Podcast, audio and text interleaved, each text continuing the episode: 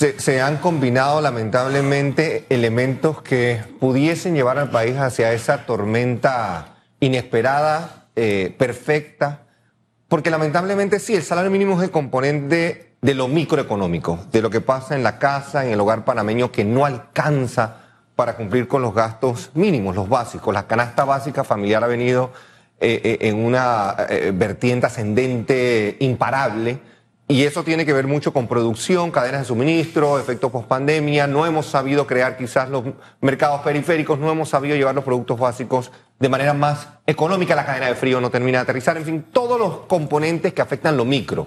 ¿Qué es lo micro? Lo mío, lo del individuo, lo personal. El salario mínimo, en efecto, pudiese ser un paliativo.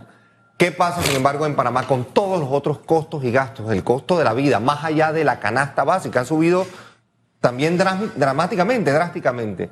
Pero el salario mínimo tiene un componente inflacionario que al subirlo, lamentablemente crea también una ola, y una onda expansiva en cómo cuesta la vida. Parece ser un círculo de esos que no son viciosos ni virtuosos, pero que son muy dolorosos, eh, a pesar de, que tienen la buena intención de eh, quizás crear algún tipo de situación más positiva para el panameño.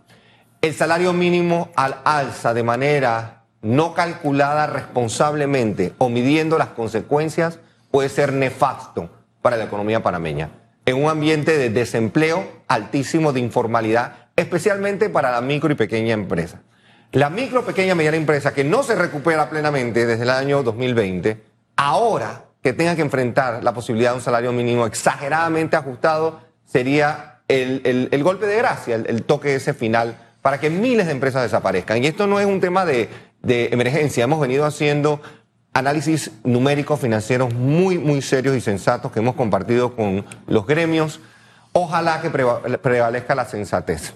Entiendo de nuevo lo de la presión, entiendo que el sector sindical está promoviendo 1.500 balboas, todos los ejercicios numéricos, los inflacionarios, los de sostenibilidad, los de ajuste a la canasta básica y los de ajuste al costo de la vida fuera de la canasta básica apuntan a que ese es un número imposible es insostenible, radical y ojalá prevalezca la sensatez en ese sentido. Ahora, ¿cuáles son las propuestas que deben imperar? Aquellas que quizás van en línea con la data, con la estadística. Lo que pasa es que en Panamá nos cuesta mucho aceptar la ciencia, nos cuesta mucho aceptar lo numérico y lo estadístico como real y como serio, porque a veces se cuestiona cómo se recauda la información, pero si nos circunscribimos a la data, hay números que pueden de una u otra forma validar que sí, un ajuste a la alza es necesario, y sí un ajuste se lo merecen los trabajadores de Panamá, pero que tiene que ser mucho más eh, eh, sensato y ajustado a la data. Ojalá nos circunscribamos a eso.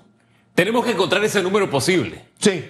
Porque si bien es cierto, eh, la empresa, la gran empresa y la micro empresa, desde la grande hasta la pequeña, todas tienen ese, esa camisa de fuerza del aumento de costos. Sí. Tampoco es menos cierto que el colaborador que hace posible la empresa Total. también eh, eh, eh, se encuentra con esa camisa de fuerza porque todo le ha aumentado. Es decir, si la electricidad aumentó para la empresa, también aumentó para el colaborador. Entonces tenemos que encontrar ese número posible. A veces yo quisiera entender que los números imposibles son lanzados para presionar. Sí, para negociar. Y, que, y, presionar desde lo más alto, ¿no?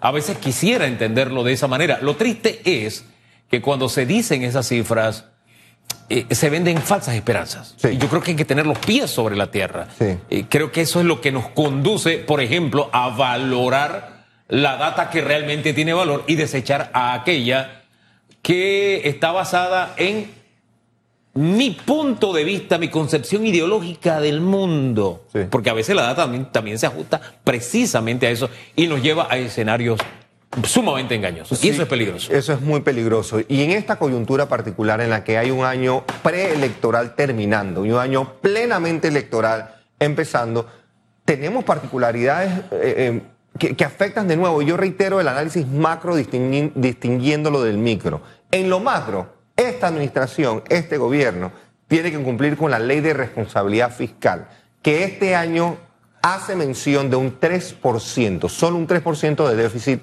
en relación al Producto Interno Bruto. A la fecha estamos por 3.15, 3.16, más o menos. Para poder llegar y cumplir con la ley, tenemos que encontrar la manera de que los ingresos del Estado aumenten rápidamente o que los gastos se controlen de manera sensata y disciplinada. Ya sabemos que es muy poco probable que los los gastos administrativos, y disculpen la sonrisa ah, irónica, pero, pero aterrizando en la realidad es muy poco probable que los gastos sean controlados. ¿Qué podemos hacer con el lado de los ingresos? Pues recaudar, tratar de animar la economía, que el impuesto sobre la renta eh, se genere, que se cumplen con las obligaciones eh, con referencia a la responsabilidad eh, fiscal. Quizás por ese lado. Y de nuevo, el salario mínimo crea la expectativa, como bien dice Hugo Enrique Famanía, de, de mejores días fáciles y rápidos. Hay un elemento también que tenemos que eh, enfocarnos los panameños. Los últimos 10 años no han sido de los más provechosos en productividad, en competitividad. Productividad no es otra cosa que hacer más con lo que ya tenemos, más con lo mismo instalado, con la capacidad instalada. Y en Panamá no estamos haciendo el mejor de los trabajos ahí. Y eso quiere decir que ya sea por capital, por el uso de la tierra o por el trabajo ineficiente, no estamos creciendo como deberíamos. Tenemos que medir productividad para que ese trabajador se sienta bien, gane bien, pero también que produzca bien, que produzca más y que no haya huecos de ineficiencia que llevan a un decrecimiento y un tema inflacionario descontrolado. Ese tema de la productividad, la eficiencia, la eficacia, válido, pero siento que en la coyuntura de este momento, en una discusión de salario mínimo, de salario mínimo, no sería lo más consecuente hacerlo. O sea, si, si sabemos que cada dos años debemos revisar el salario mínimo, terminemos el tema de salario mínimo este año y en el segundo trimestre del 2024 revisemos un proyecto de ley de cómo medir la eficiencia, la productividad de los servidores tanto públicos como del sector privado. Pero si mezclamos una cosa con la otra y en un año preelectoral,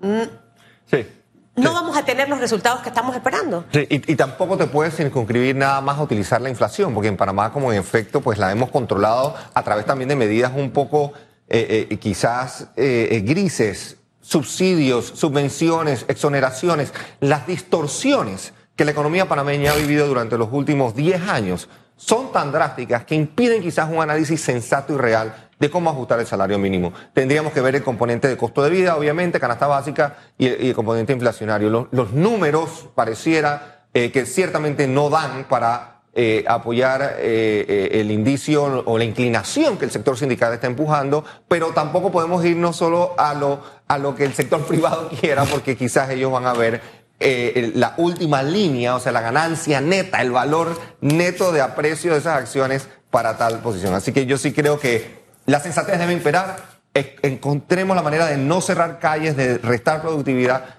y que el país avance por el sendero de crecimiento estable y sostenible, que es lo más importante. Una decisión salomónica es posible. Dios quiera que no quede en manos de políticos, porque en, en época política las decisiones de los políticos son muy insensatas.